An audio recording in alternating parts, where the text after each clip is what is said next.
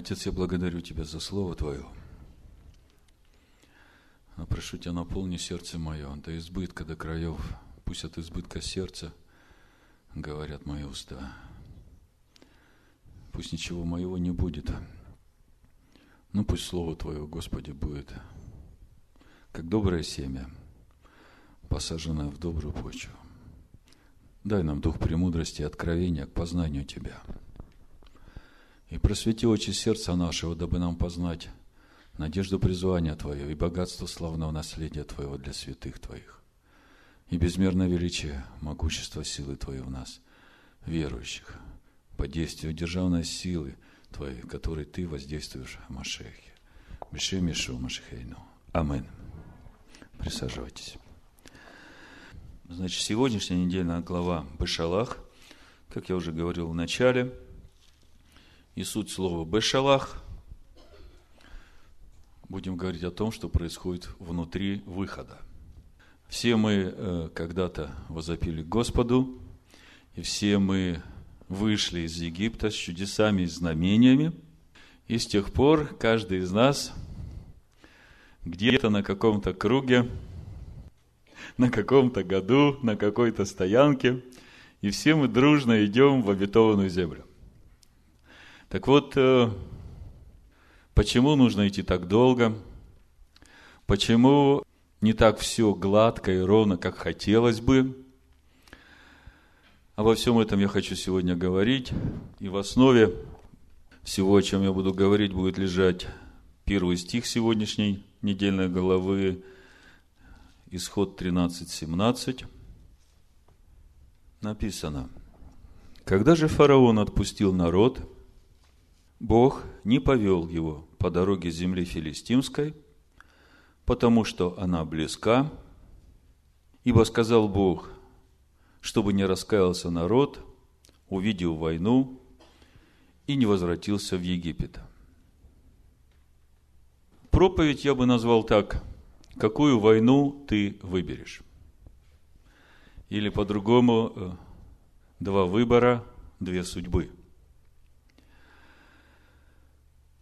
Из этого стиха уже сразу можно очень важных несколько выводов сделать. Значит, Бог не повел по короткой дороге. Почему? Чем плоха короткая дорога в обетованную землю?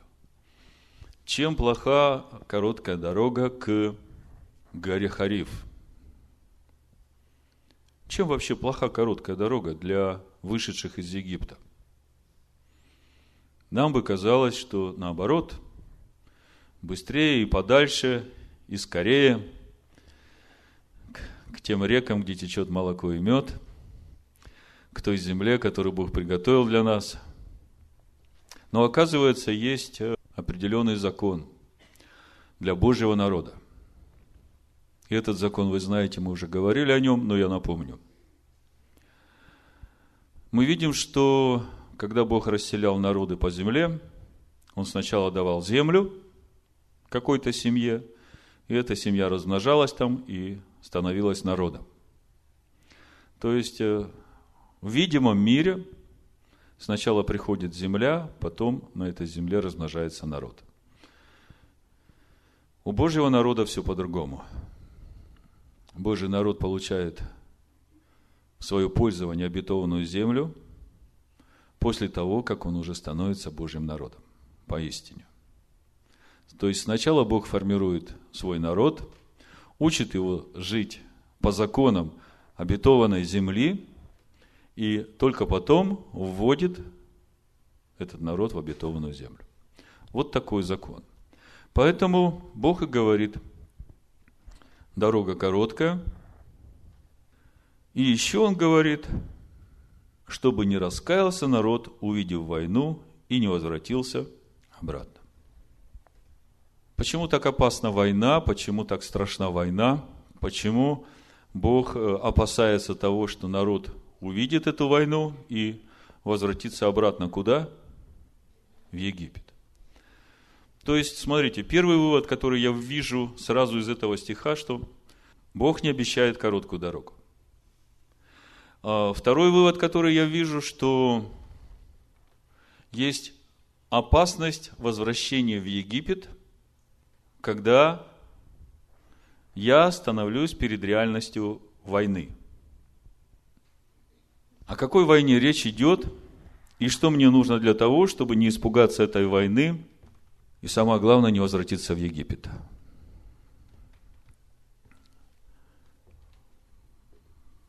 Есть война против видимых врагов, в частности, филистимляне, которые не пропустили бы еврейский народ через свои земли. И Бог не хотел, чтобы народ вступал в войну с филистимлянами. Это раз. Но как мы знаем, потом, когда народ входит в обетованную землю, ему надо будет воевать со всеми этими народами, которые населяют эту землю, в том числе и с филистимлянами, которые будут нападать на Израиль. То есть, какая мысль? Есть три войны. Первая война с видимыми врагами, когда народ еще не готов – и Бог не допускает этого.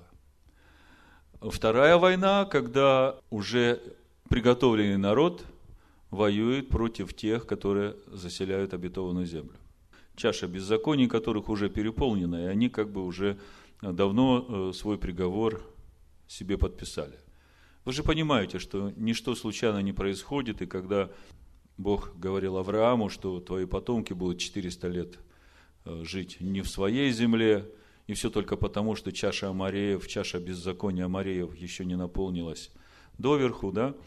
То есть, как бы Бог, он, его справедливость и любовь безмерна. Поэтому у него на все отделено свое время и место. И еще есть третья война. Третья война – это внутри нас.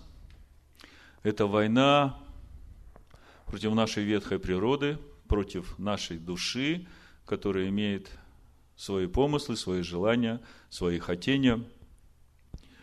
И вот из этого стиха я вижу, что опасность возвращения в Египет существует у тех, которые сталкиваются с войной внешней, не имея побед внутри. То есть, э, если ты не встал на путь Господень, и когда ты встал на путь Господень, ясно, что твой ветхий человек все время будет противостоять этому, и тебе надо побеждать его. И если ты уже имеешь опыт побед над ветхим человеком, то тогда тебе Бог дает успех в победе над врагами.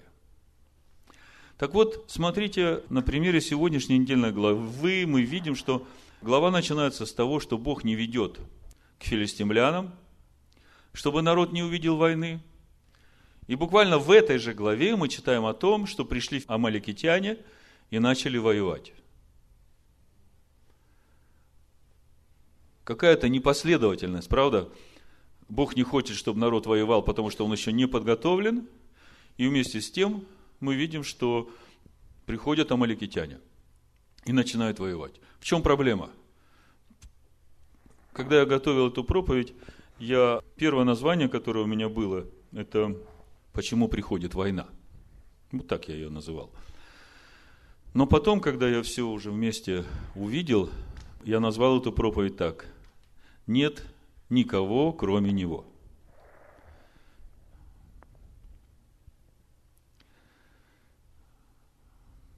Почему приходит война? Почему пришли амаликитяне и начали воевать?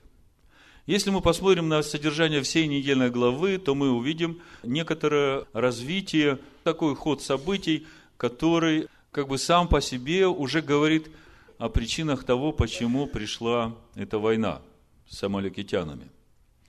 Мы видим, что 14 глава заканчивается тем, что фараон со своим войском погублен. И удивительный стих. Написано, что 31 стих, 14 глава. «Увидели израильтяне руку великую, которую явил Господь над египтянами, и убоялся народ Господа, и поверил Господу и Моисею, рабу его». Смотрите, убоялся Господа и поверил Господу и Моисею. Конечно, нельзя говорить, что народ до этого не верил Господу. И, конечно, нельзя говорить, что народ до этого не верил Моисею. Потому что все, что происходило в Египте, и выход, говорят о том, что верили, правда? Но если сравнить ту веру, которая там была, с той верой, которая пришла вот через э, то, что народ увидел, насколько велика и могущественна рука Господа, да, то есть э, пришло новое откровение э, о Боге. О Боге, который везде и нет никого. Помните, мы в прошлый раз начали тему о сущности зла. Мы говорили о тайне зла, и мы увидели, что она не подкреплена никакой сущностью, что тайна зла в том, что это просто бесполезная растрата божественных ресурсов в человеке. Когда человек говорит, это моя река, я ее создал для себя. То есть он говорит о том, что он творец своей жизни, что он Бог. То есть он источник всех благ, которые в его жизни. И он определяет, что хорошо и что плохо. Для него, конечно. И в соответствии с этим он начинает действовать. И в итоге он может оправдать любое свое действие, поскольку э, конечный итог, чтобы ему было хорошо. И вот это вот Бог назвал самым главным корнем зла в этом мире. И есть другой человек, который говорит, что мое «я», оно изначально предназначено для того, чтобы быть отражением сущности Всевышнего потому что Бог сотворил человека по образу и подобию своему. И я человека, то есть душа человека, она изначально предназначена для того, чтобы быть вместилищем Всевышнего в этом мире. Так вот, разобрав эту тайну зла, мы возвращаемся к сегодняшней недельной главе и видим, что после того, как народ поверил Богу, когда он увидел, что вообще ничего случайно не происходит, и вот эта казнь фараона, когда мера за меру было воздано, и так как он топил первенцев, так и его войско было утоплено в воде. То есть все это дало способность вышедшим из Египта увидеть сущность Бога в раскрытии. И убоялся народ Бога написано. Что за этим стоит? Вот я хочу сегодня об этом поговорить. И это, в общем-то, разговор о каждом из нас, о нашей сегодняшней жизни, о том, как мы вчера провели день, как прошлую неделю провели, как мы будем жить завтра. И разговор в сущности о том, что есть у нас два выбора, есть у нас две судьбы. Что мы выбираем, какой выбор делаем, такая судьба в нашу жизнь приходит. Мы знаем, что судьба – это суд Бога. Да? А суд Бога приходит на, наши, на наш выбор, на наши дела – потому что мы выбираем, и мы, мы уже поступаем так. Так вот, 15 глава песни Моисея, 16 глава очень интересная, мы о ней поговорим, наверное, отдельно, но я хочу закончить 15 главой, показать вам, что буквально три дня прошло после этой песни Моисея, после того, как народ получил вот это откровение о Боге, который ну, настолько велик, Три дня проходит, и они теряют уже это откровение и начинают роптать. Воды нет, и они начинают роптать на Моисея.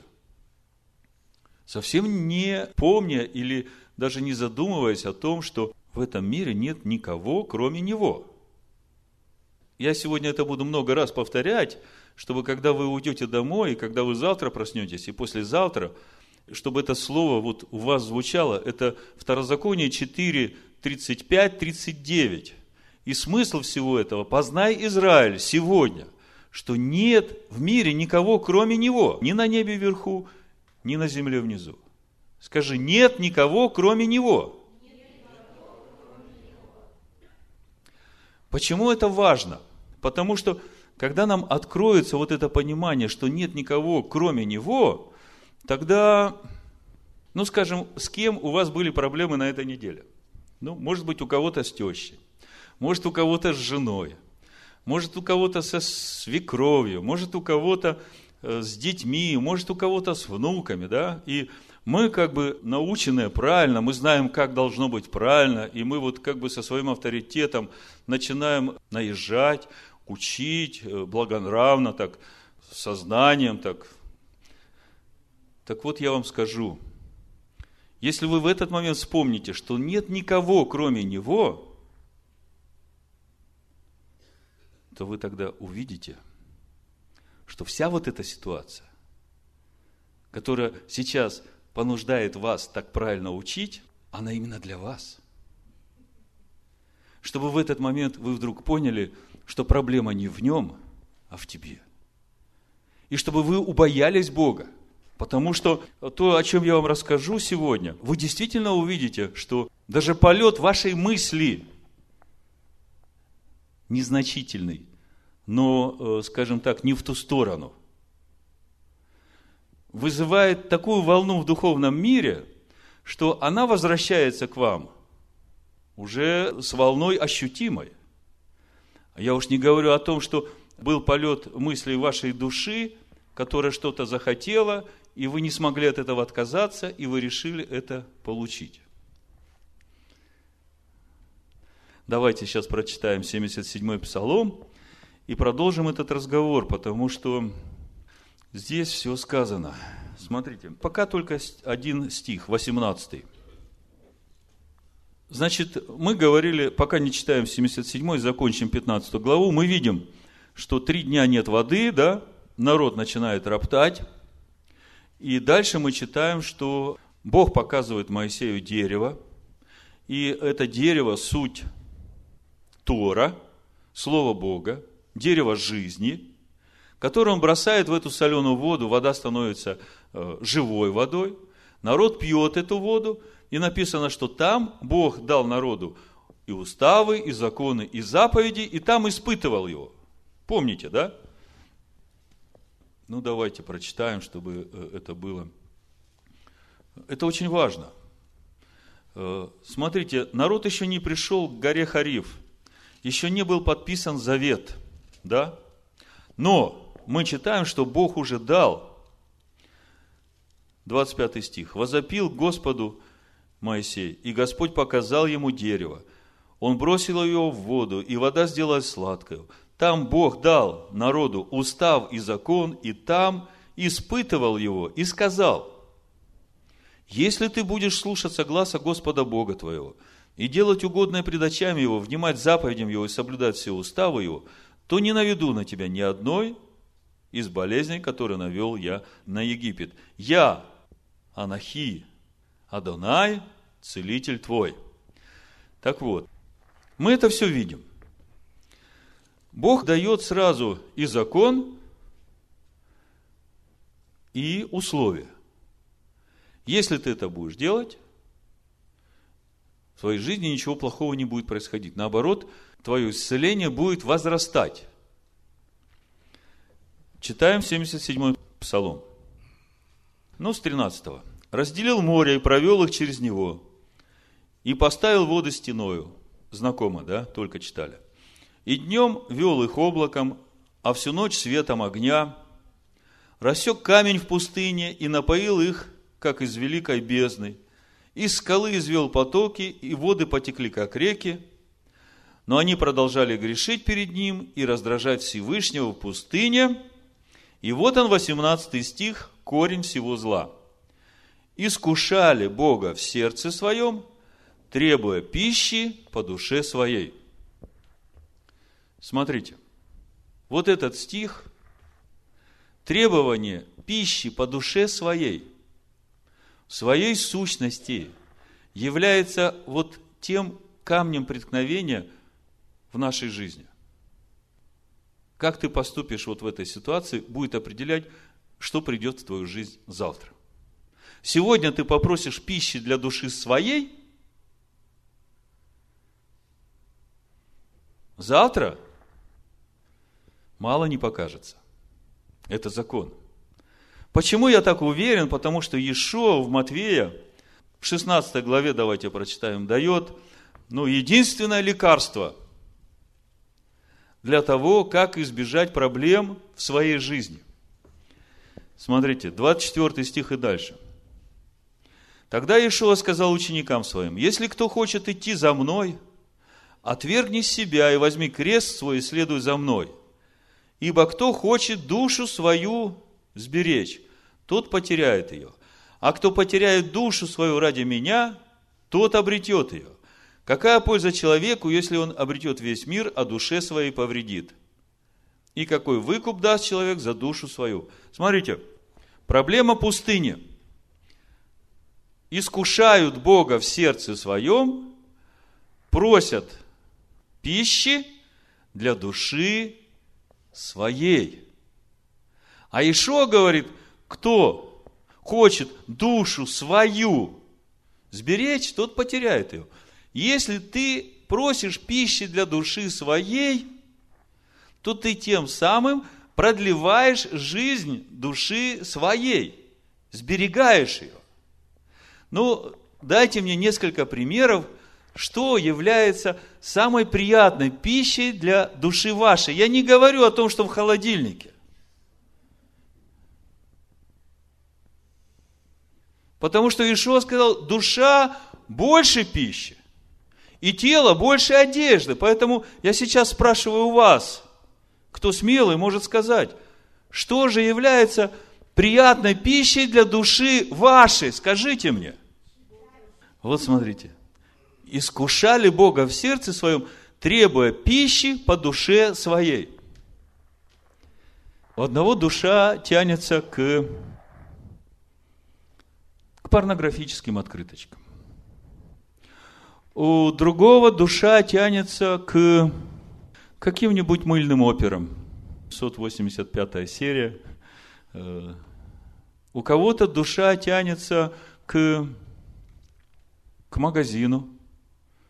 Вот знаете, приятно пройтись по полочкам, посмотреть там, что там продается, там вот ходишь, душа отдыхает. Даже ничего не куплю, просто похожу, вот и душа отдыхает, там по супер, по Риме там похожу, да, по э, Альфе там, вот, душа отдыхает. Концерт какой-нибудь, да, э, с Кларой этой Новиковой, да. Поспать хорошо, поесть хорошо, да. Но это уже ближе к совсем к э, этим чувствам э, животным, да. А я как бы о, душевных чувствах, о душевных желаниях, которые мы... Манта скариба. Как на русский перевести? Да, желание хороших вещичек. Ну, о чем я сейчас говорю? Вы знаете, когда мы начинаем потворствовать желанием пищи по душе своей, это большая трагедия для нашей жизни. Почему? Нет, Бог не убивает – И когда я начал размышлять над этой недельной главой, что же происходит на самом деле, я увидел. Помните этот фильм о воде, когда там говорилось, что э, где-то в Южной Америке бабочка крылом взмахнула? Просто одним крылом взмахнула. А с противоположной стороны земного шара, там где-то э, в Индонезии, там э, э, цунами прошло. И это все вот э, от одного движения, которое нарушает равновесие в этом мире – Понимаете, я говорю вам о духовном равновесии в нашей жизни. Какую войну ты выбираешь? Если ты, мы читаем дальше, вот Бог дал, возвращаемся, да, книгу Исход, и видим, что Бог дал закон, показал дерево и испытывал там народ. Испытывал народ, сказал, что если вот будете делать Э, так как я сказал, вообще никакая болезнь к вам не приблизится. И что мы видим? Приходят э, в массу и меру. 16 главу я пропускаю, это особый разговор. Мы видим дальше в следующей, в 17 главе. Приходят в Рефидим, три дня пути до Харива, воды нет – народ опять начинает роптать и на Моисея, и на Господа. И вот смотрите, что народ говорит. Седьмой стих. «И нарек месту тому имя Масса и Мерива, по причине укорения сынов Израилевых и потому, что они искушали Господа, говоря, если Господь среди нас или нет, и пришли амаликитяне и воевали с израильтянами в Рефидиме». Видите, как все связано? искушали Господа, говоря, есть ли Господь среди нас? Помните, когда мы говорили о том времени, э, когда первый раз Иаков посылает своих сыновей в Египет за хлебом, они как бы не торопились. Мы говорили о бетахоне. Что такое бетахон, вы знаете. Я повторю, чтобы вы э, укрепились в этом. Это такое особенное э, состояние верующего человека. Для еврейского народа это в крови, это внутри, это с молоком матери. Когда есть полная уверенность в том, что Господь не оставит, что Он изменит все к лучшему, и Он даст человеку все необходимое. Значит, давайте вместе. Не оставит. Изменит все к лучшему. И даст все необходимое. Вот это бетахон.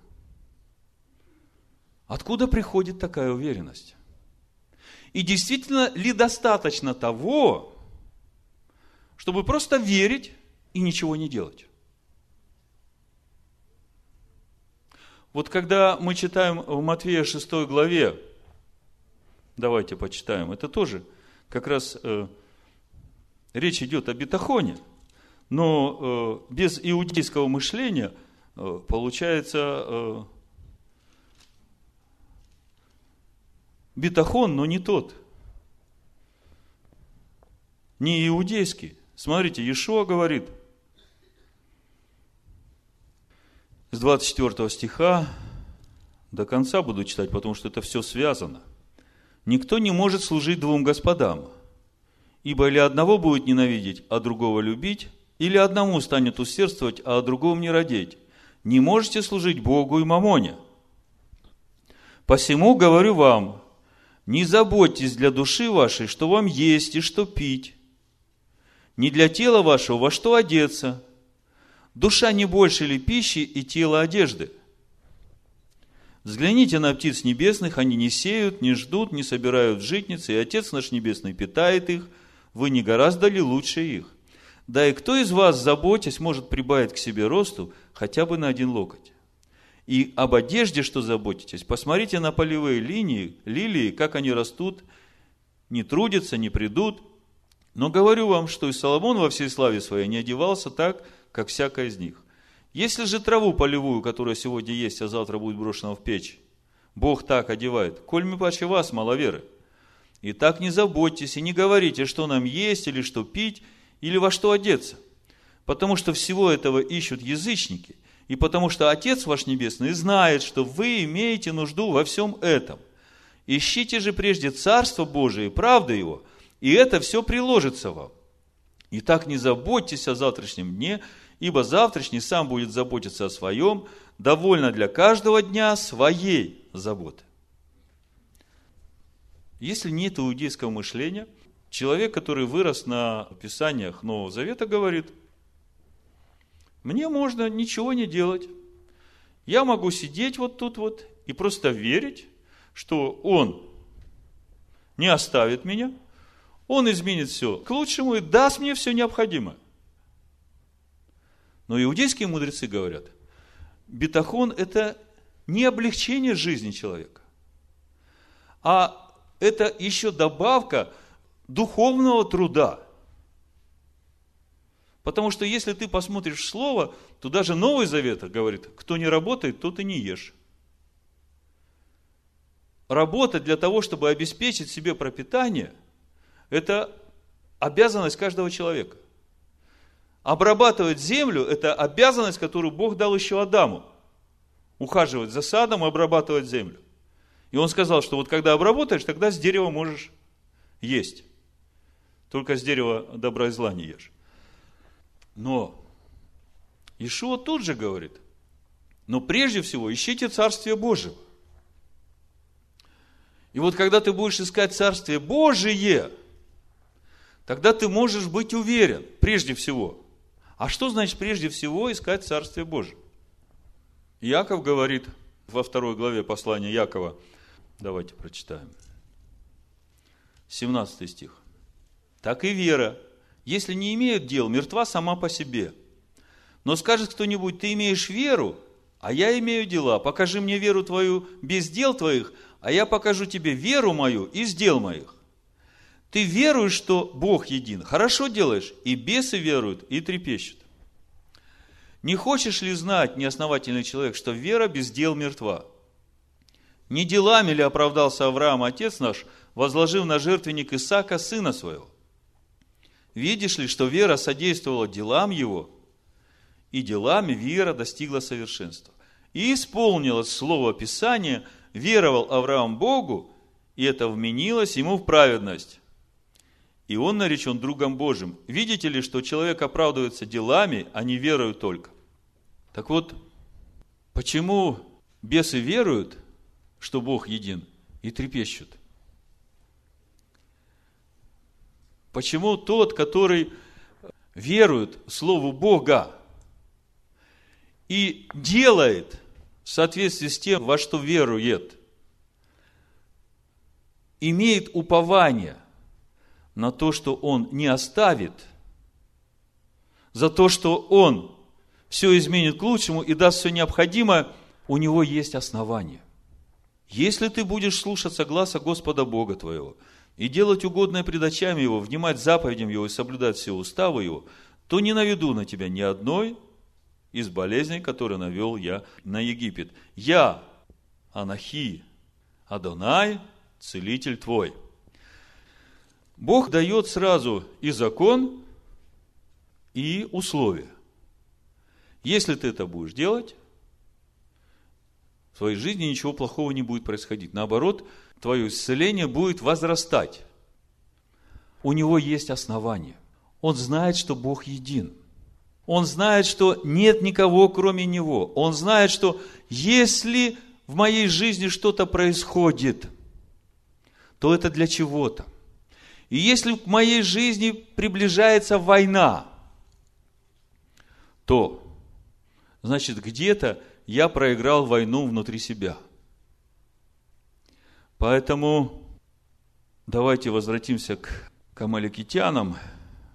Мы видим, что как только они усомнились в том, что есть ли Господь среди них, усомнились в том, что Бог един, пришли амаликитяне. И началась война. Ясно, что Бог не хотел этой войны. Ясно, что Бог изначально хотел научить народ своим заповедям, провести через вот эту внутреннюю войну и дать возможность обрести победу вот над вот этими желаниями пищи для своей души. Вот это все победить. И когда человек вот это все побеждает, тогда, во-первых, в его жизни приходит война, чтобы разрушать его – но он уже может воевать для того, чтобы утверждать волю Божию в своих пределах.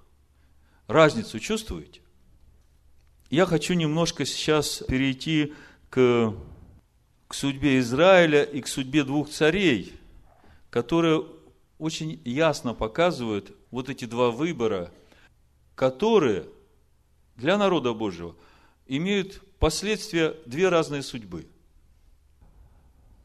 ну, давайте сначала мы еще почитаем 77-й псалом. Я просто хочу вам показать проблемы, которых нам надо опасаться. Потому что по опыту могу сказать, часть сегодняшних верующих похожа именно тому, что здесь написано дальше. Смотрите.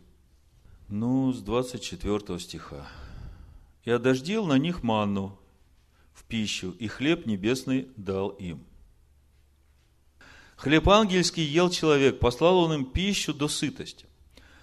Он возбудил на небе восточный ветер и навел южной силой своей, и как пыль одождил на них мясо, и как песок морской птиц пернатых, поверг их среди стана их около жилищ их, и они ели и присытились, и желаемое ими дал им. То есть, то, что душа их хотела, пищи по душе своей.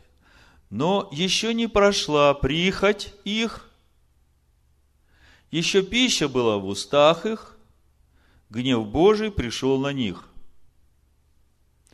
Убил тучных их, юношей Израилевых не сложил. При всем этом они продолжали грешить и не верили чудесам Его.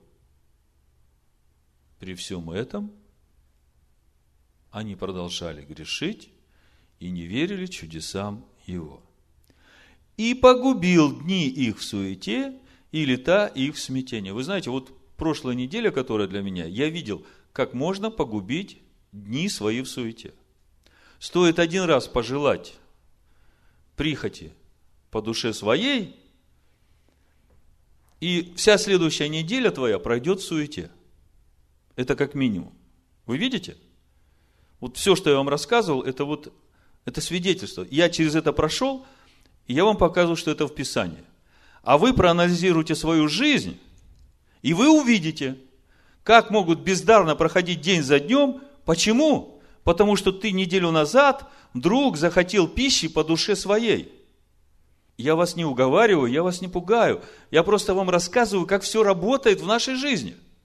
И я говорю, что сегодняшний день может определить для вас завтрашний день, неделю, месяц и годы. Все зависит от того, какое давление ты выдержишь и какую победу ты выиграешь здесь внутри со своей душой, которая ищет прихоти для себя. Смотрите, я говорю, вот этот 34 стих, он, когда я прочитаю, вы поймете, что он относится к большей части верующих. Когда он убивал их, они искали его и обращались с раннего утра и прибегали к Богу. И вспоминали, что Бог их прибежище и Бог Всевышний Избавитель их, и льстили ему устами своими, языком своим лгали перед ним, сердце же их было неправо перед ним, и они не были верны завету его. Скажите мне, когда теснота приходит в нашу жизнь, когда проблемы и слева, и справа, мы тогда быстренько начинаем и каяться, и к Богу приходить и вопить, Господи, помоги. Господь милостив. Он приходит, помогает. Проходит день, два, неделя, месяц, и ты немножко уже окреп, и как бы со здоровьем все поправилось, и вроде бы с долгами разобрался. И что происходит дальше? Все забыл. Опять начинает душа твоя пищи для себя искать, прихоти своей. Там кредит возьму, потому что я этого хочу. Тот еще что-то захотел. Вы понимаете? Этим самым мы продлеваем жизнь души своей. И через это мы удлиняем путь скорбей и страданий в свою жизнь. Более того, мы войну притягиваем в свою жизнь. А Малик приходит, начинает воевать. И все почему? Потому что мы в какой-то момент забываем, что в этом мире нет никого, кроме Него. Мы думаем, что вот на этой неделе у меня проблемы там, ну, с женой, потому что вот она такая, она слова не читает, да, вот э, она там далекая, там, я вот тут такой правильный читаю, да, или там с тещей там, или с зятем там, неважно. Этот человек, его сердце, его чувства, его мысли, все в руке Бога. Может быть, он и думает, что он сам по себе – но ты должен знать, что все им живет и движется и существует, и нет никого, кроме него. И если он допускает, чтобы это происходило в отношении к тебе, то тогда спроси, Господи, а почему это происходит? И он тебе скажет. Он тебе скажет, вспомни, чем ты занимался на прошлой неделе. А вспомни, что я тебе говорил два дня назад – ты ведь слышал, а сделал вид, что тебе почудилось. Сделал вид, что это так, ну как бы, слышал, но не слышал. Было такое. И как бы силы не хватает, слышал, а силы не хватает как бы вот один раз и навсегда взять и принять решение. Понимаю. Всякое дело должно созреть. А созревание, оно как раз и проходит через вот то, когда ты получаешь наказание. И одно, и два, и три, и одно за другим они все тяжелее. И в какой-то момент ты вдруг понимаешь, что если еще раз, и ты можешь вообще уйти из этой жизни. Шуток мало? Вы думаете, я перегибаю? Давайте откроем 11 Коринфянам. Что же самое? Здесь Павел пишет об этом же. Совсем не перегибаю, так оно все и работает. Смотрите, 28 стих, он пишет о хлебопреломлении. Но речь идет вообще об образе жизни. Да испытывает же себя человек, и таким образом пусть, пусть ест от хлеба сего и пьет из чаши сей. Ибо кто ест и пьет недостойно, тот ест и пьет осуждение себе, не рассуждая о теле Господнем. Смотрите, э, причащаемся к хлебу жизни и к Духу Святому. И все это едим и пьем. Это э, равносильно тому, что взять что-то чистое и святое, влить в нечистое и не святое, и на фоне этого сразу видно вся твоя нечистота и несвятость. И когда ты вот это вливаешь в себя, то ты сам себе влил осуждение. Потому что это как зеркало отобразило твое состояние. Если ты, конечно, к этому времени не проверил себя и не привел все свои взаимоотношения с Богом в порядок. Помните, мы прошлый шаббат говорили? Сначала раскаялся искренне, посыпал голову пеплом, одел вретище на себя, три дня попастился – Потом пришел к Богу с покаянием, попросил прощения. Ну, я по большому счету говорю, как это работает. И тогда Бог видит, что ты искренне раскаялся. И тогда то, что ты принимаешь, оно же не в осуждении тебе, потому что чистое с чистым, святое со святым. Если этого нет, он пишет, 30 стих, «От того многие из вас немощны и больны, и немало умирает». Я вам и говорю. Если будешь продолжать искать пищи для души своей, он тебе раз будет говорить, и два будет говорить. Если ты будешь продолжать искушать его в сердце своем, тем самым свидетельство о том, что а что, Господь среди нас есть? Поверь, придут амаликитяне – и мало не покажется. Всех, которые там самые слабые, всех поубивали. Так вот, несколько примеров из жизни народа, и потом судьба двух царей. Я это все хочу вас подвести к тому, что нет никого, кроме Него. И когда вот это придет в нашу жизнь, тогда приходит страх Господень. Тогда ты понимаешь, что каждое твое движение в этой жизни, хоть мысли, хоть чувств, хоть ног, хоть рук, оно вызывает какие-то колебания в этом мире, в физическом и в духовном. И эти колебания, земля-то круглая, оно все же приходит обратно по закону сеяния и жатвы. Значит, Давайте книгу Судьи откроем, и вы увидите, что все, о чем я вам рассказывал, оно э, не просто написано, оно становится реальностью в жизни народа. Смотрите, вторая глава книги Судей. Прошел народ пустыню, вошел в обетованную землю, начал завоевывать обетованную землю. И что мы видим? Пришел ангел Господень из Галгала в Бахим, вторая глава Судья, первый стих, и сказал, я вывел вас из Египта и вел вас в землю, о которой клялся отцам вашим. И сказал я, не нарушу завета моего с вами вовек, и вы не вступайте в союз с жителями земли сей, жертвенники их разрушьте. Но вы не послушали гласа моего. Что вы это сделали? И потому говорю я, не изгоню их от вас, и будут они вам петлею, и боги их будут для вас сетью. И дальше, 10 стих. И когда весь народ он и отошел к отцам своим, и восстал после них другой род, который не знал Господа и делал его, какие он делал Израилю, тогда сыны Израилевы стали делать злое пред очами Господа, и стали служить Ваалам, оставили Господа Бога отцов своих, который вывел их из земли египетской, и обратились к другим богам, богам народов, окружавших их, и стали поклоняться им, и раздражили Господа.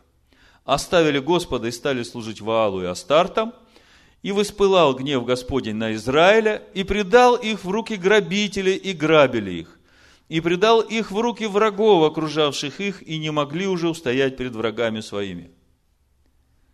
Когда они пойдут, рука Господня везде была им во зло, как говорил им Господь, и как клялся им Господь, и было им весьма тесно. Смотрите, если ты не выигрываешь этой войны внутри себя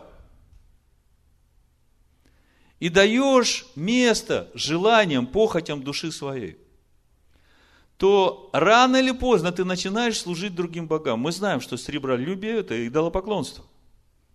И корень всего зла, Павел говорит, сребролюбие – приходит такое время, когда рука Бога становится везде, на всех твоих путях тебе во зло. И что значит во зло? Начинают приходить враги в твои пределы со всех сторон. Там щипнут, там щипнут, там урвут, там урвут. А ты думаешь, почему это происходит? Потому что рука Господня становится против тебя. Хотя Он любит тебя, и смотрите, что Он делает. 16 стих.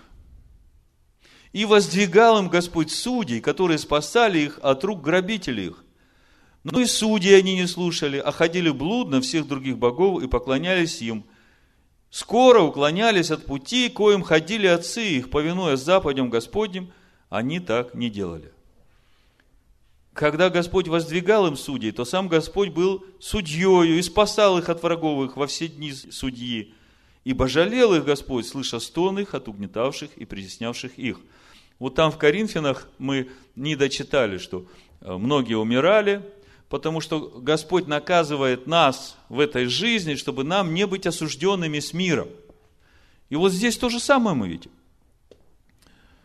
Жалел их, посылал судей, те говорили им, каким путем надо идти.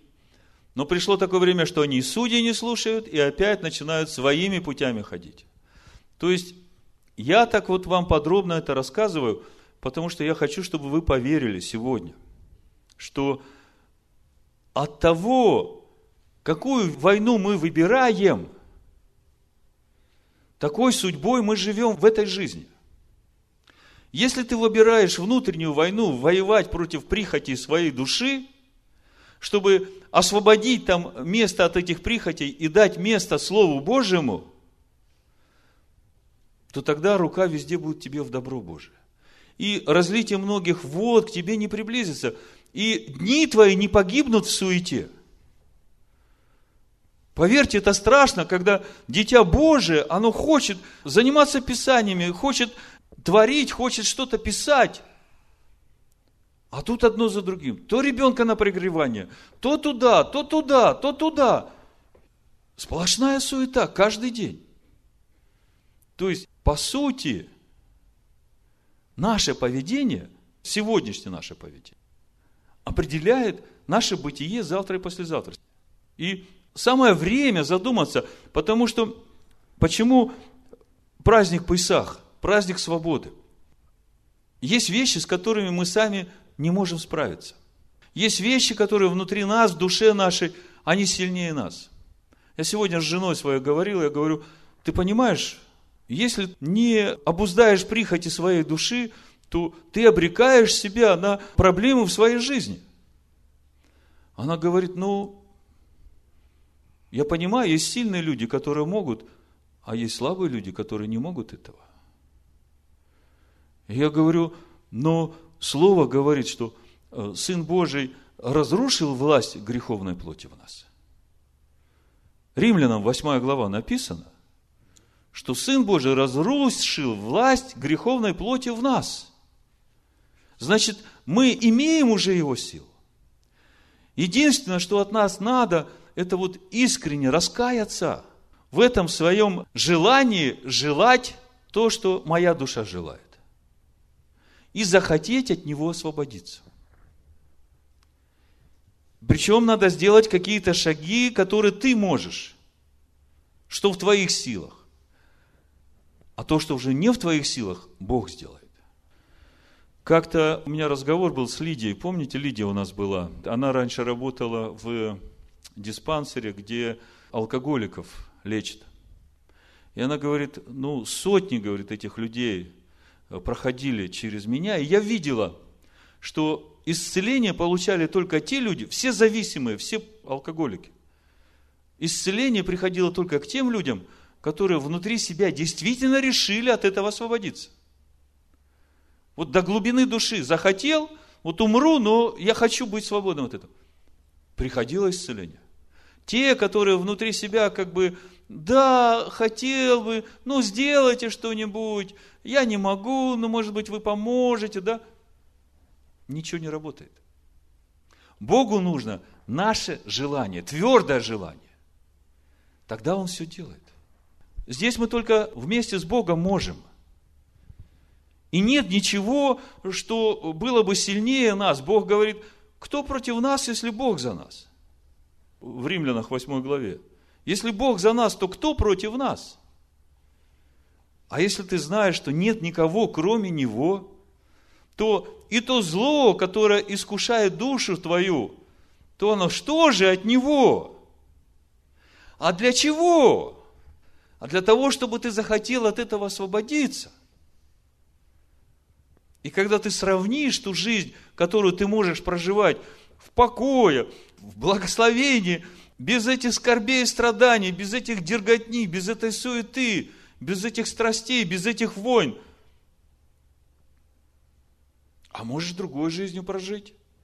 Болезни, суета, скорби, страдания, преждевременная смерть, хотя Божий, да, но не выбрал войны внутри. Значит, подхожу к концу, я хочу вам показать две судьбы. Два царя, царь Манасия, иудейский царь, и Иосия, тоже иудейский царь, жили буквально один после другого. Давайте книгу царств, четвертую главу откроем. И я просто на примере этих двух судеб хочу вам показать, что даже несмотря на то, что уже приговор есть, и как бы гнев Господень уже определен, поведение одного человека может остановить все суды Божии и продлить мир для народа. Не только для него, но и для народа. Значит, начнем 4 царство с 20 первой главы начнем с царя Манасии. 20 лет был Манасия, когда воцарился, и 50 лет царствовал в Иерусалиме, имя матери его Хевциба. И делал неугодно в очах Господних. Значит, Манасия сын Езекии. Езекию, знаете, благословенный царь. Тот, которому Бог продлил жизнь на 15 лет – который служил Богу всем сердцем. И вот Манасия, сын Языки,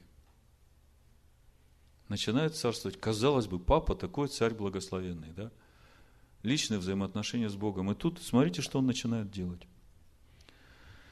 Делал неугодно в очах Господних, подражая мерзостям народов, которых прогнал Господь от лица сынов Израилевых, и снова устроил высоты, которые уничтожил отец его из Зеки, и поставил жертвенники Ваалу, и сделал Дубраву, как сделал Ахав, царь израильский, и поклонялся всему воинству небесному, и служил ему, и соорудил жертвенники в доме Господнем, о котором сказал Господь, в Иерусалиме положу имя мое, и соорудил жертвенники всему воинству небесному на обоих дворах дома Господня, и провел сына своего через огонь, и гадал, и ворожил, и завел вызывателей мертвецов и волшебников – много сделал неугодно в очах Господа, чтобы прогневить его.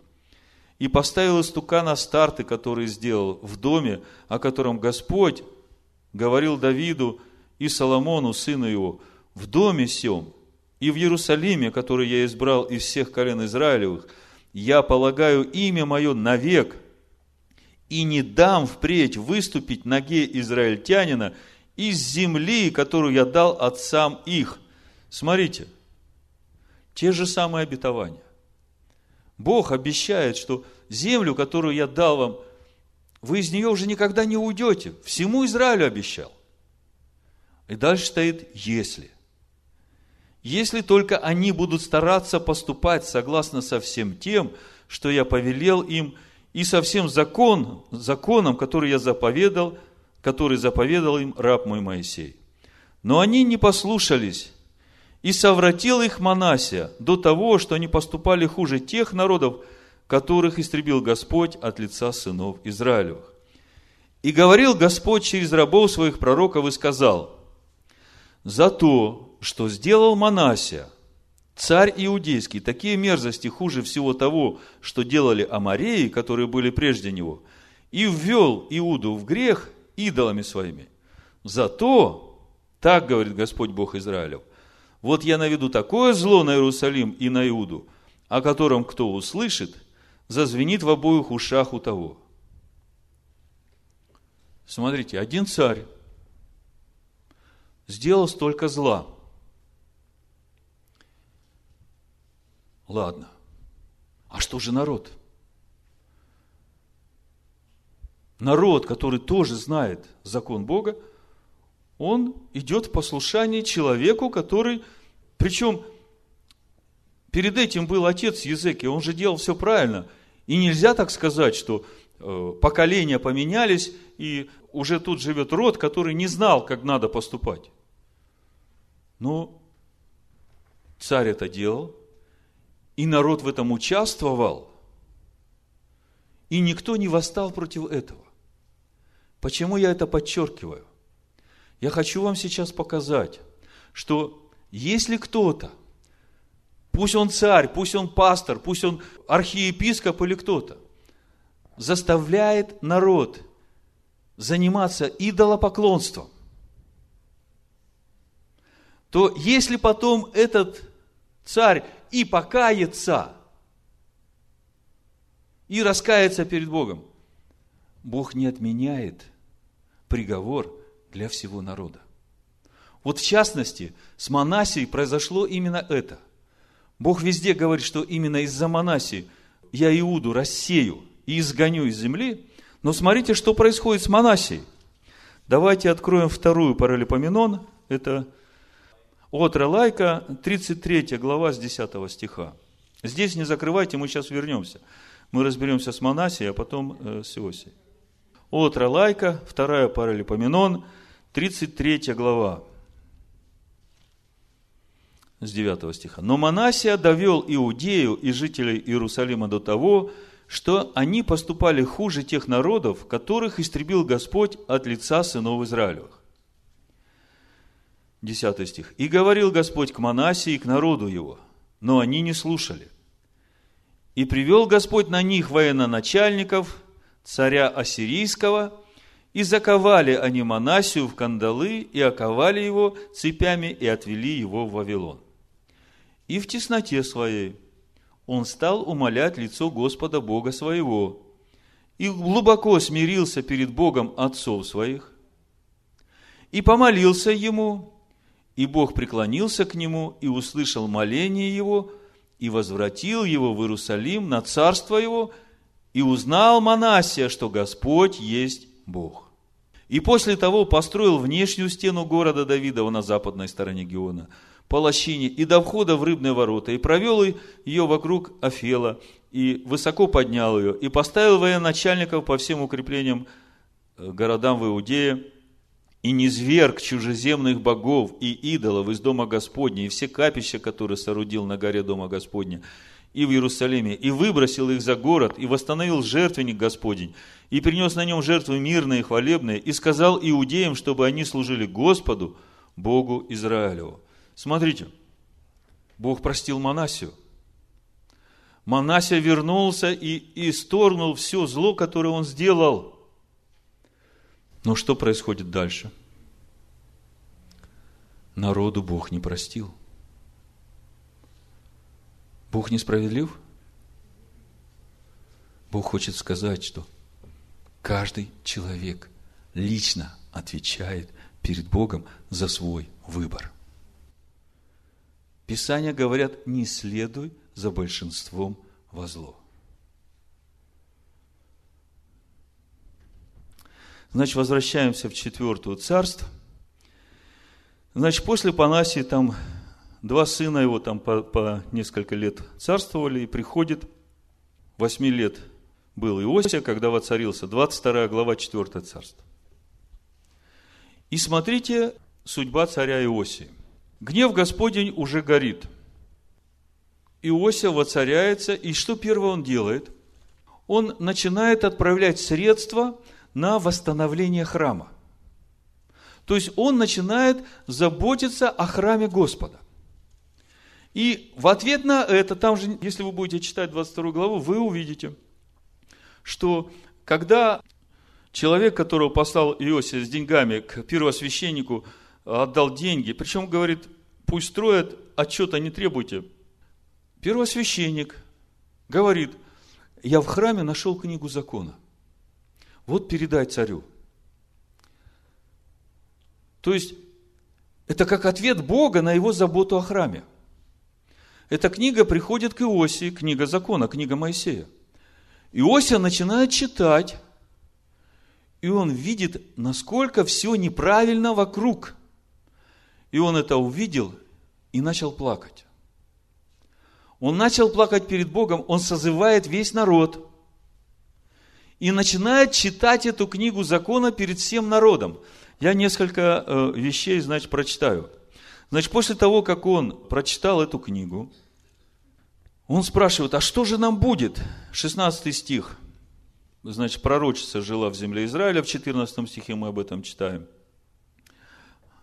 И она говорит, ответ Иосии, 16 стих. Так говорит Господь, наведу зло на место сие и на жителей его, по словам книги, которую читал царь Иудейский, за то, что оставили меня и кадят другим богам, чтобы раздражать меня, всеми делами рук своих воспылал гнев мой на место сие и не погаснет.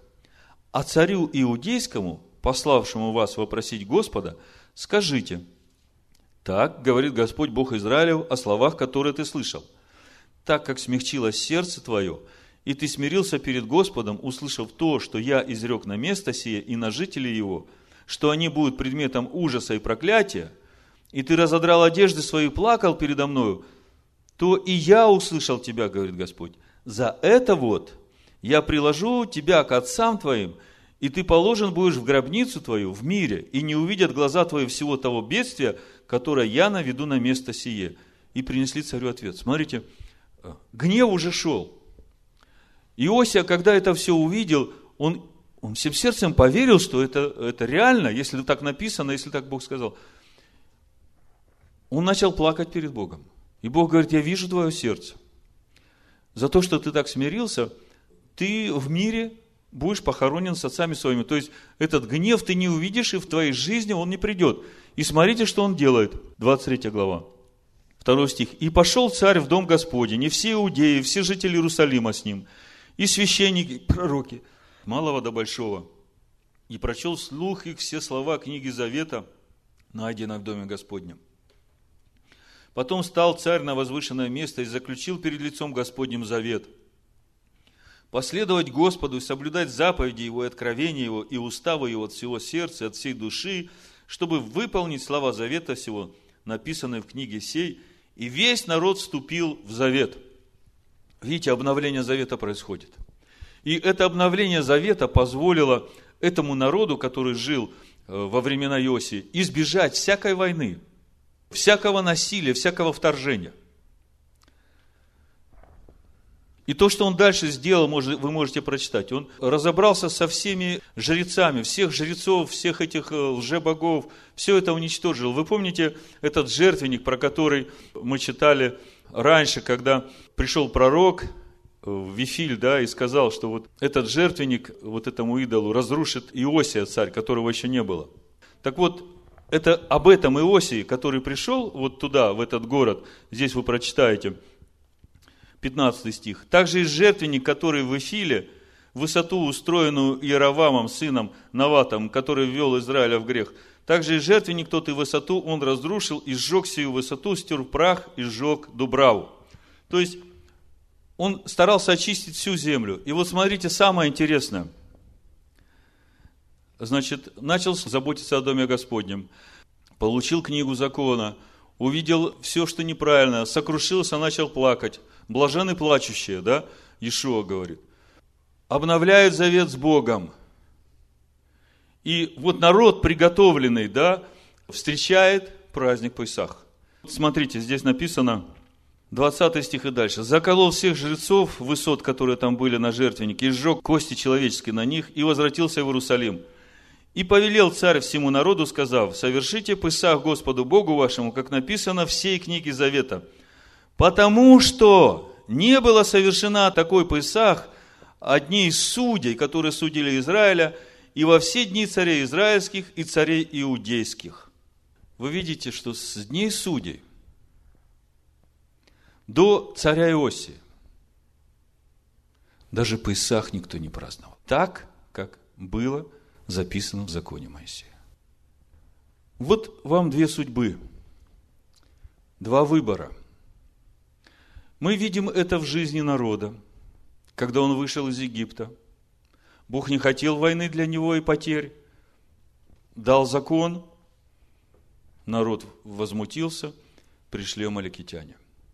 Мы видели с Израилем, который уже приготовленный вошел в обетованную землю, и когда он начал отходить от законов и заповедей Бога, тут же приходит война и теснота. И народ вопит к Богу, хотя и не поистине, как мы читали в 77-м псалме. И Бог посылает избавителей, потому что Он милостив.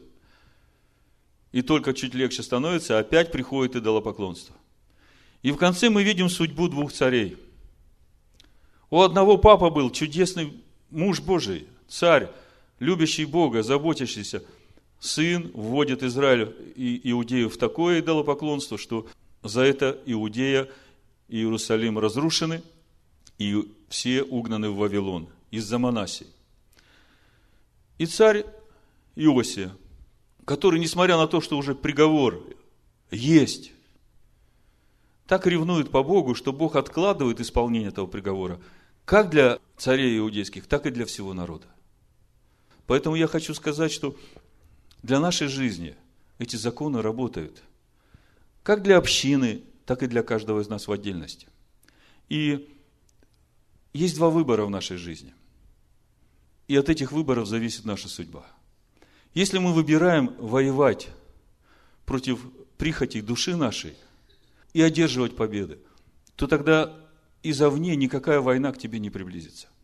И ты будешь жить в мире во всех своих пределах. Если ты будешь пренебрегать этой войной, более того, потакать прихотям своей души, готовься.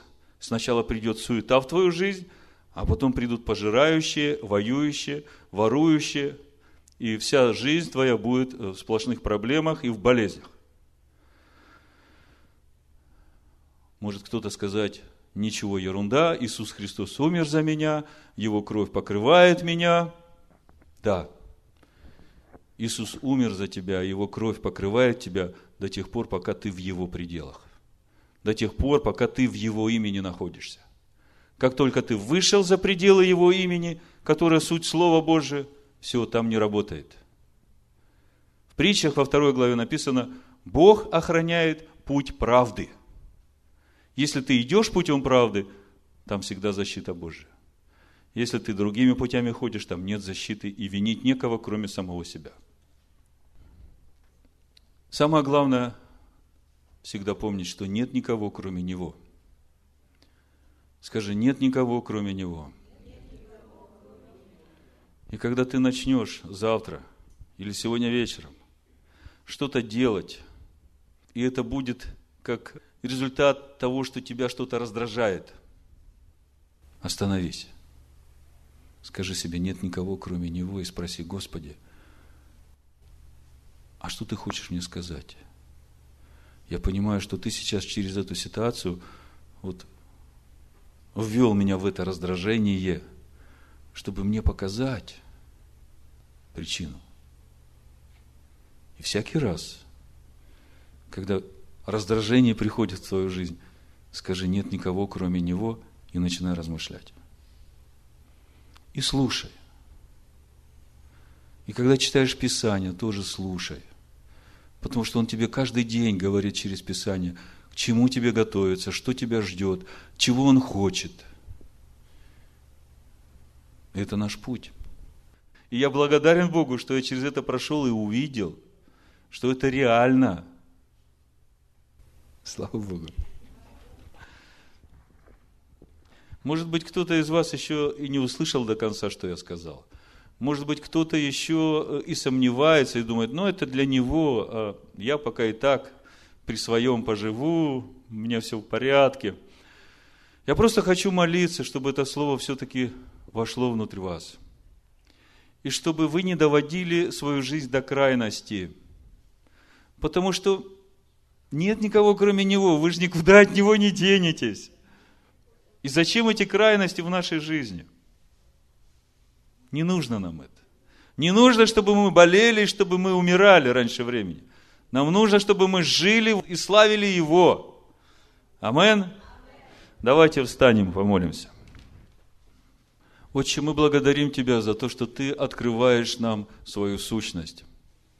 За то, что Ты даешь нам увидеть Твое постоянство, Твою истинность, Твою неизменность. Века, тысячелетия прошли у нас перед глазами, и все это судьба Твоего народа. И мы видим те проблемы, которые преследуют Твой народ, и мы не лучше их, Господи.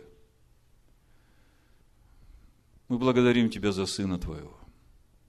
Мы благодарим Тебя за то, что мы можем прямо сейчас прийти и раскаяться перед Тобой, за то, что мы потворствуем прихотям души своей – искренне раскаяться и попросить свободы у Тебя. Попросить Тебя даровать нам победу над этими нашими прихотями души нашей, чтобы принять Твое естество, чтобы отказаться от своей души ради Тебя, ради Сына Твоего. Не введи нас в искушение, но избавь нас от лукавого, ибо Ты единый Бог, нет никого, кроме Тебя. Шма Израиля. Адонай Элагейну, Адонай Эхат. Бешем Ишо Машхейну. Амен. Слава тебе, Господь. Я благодарю Тебя за науку, которую Ты сегодня нам дал, открыл и показал.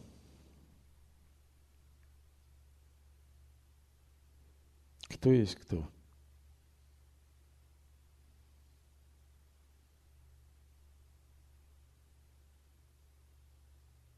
благодарны тебе за это.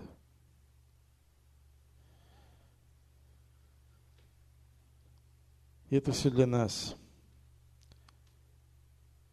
чтобы нам расставить свою жизнь, приоритеты, чтобы все поставить на место свое.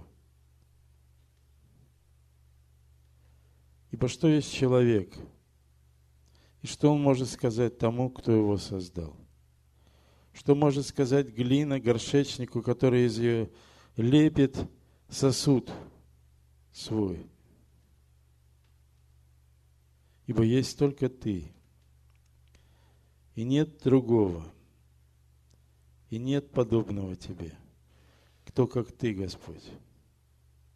Святой Израилев, который сотворил это небо и землю, и все, что наполняет их,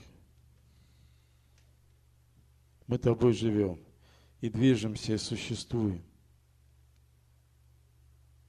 И из источником Твоим мы питаемся. И силой Твоей наполняется тело наше. Ты посмотрел и животных, и растений, и все для того, чтобы нам было хорошо. Ты так чудно устроил этот мир.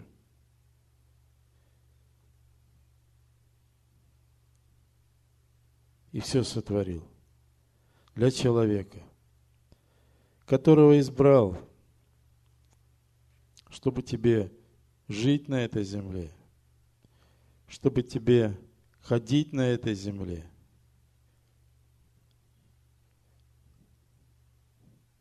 Чтобы тебе светить своим светом на этой земле.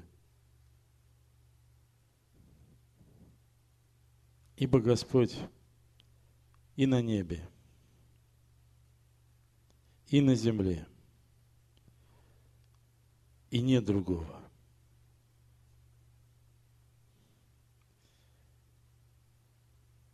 Господи, запечатли это в наших сердцах,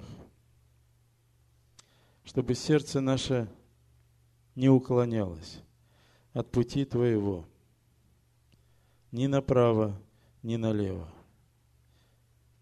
И Ты в Слове Своем сказал, тот, кто хранит наставление, тот находится на пути к жизни.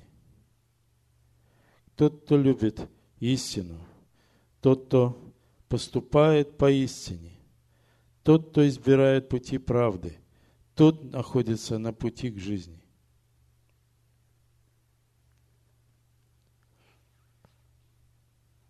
Пусть это слово утвердится в нас. Это.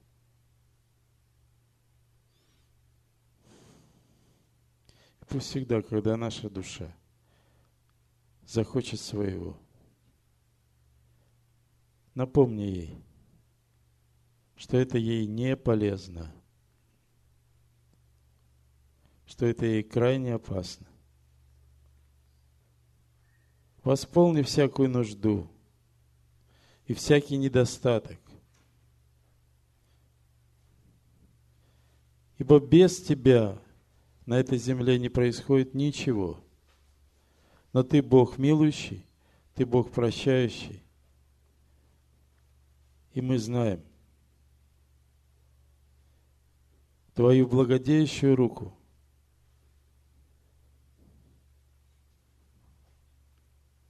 Ибо мы вкусили, как Ты благ, как велика милость Твоя.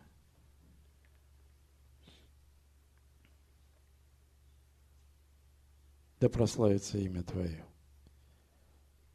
в нас и через нас. Пусть придет Царствие Твое в нас и через нас – и да исполнится воля Твоя здесь, на этой земле, в нас и через нас.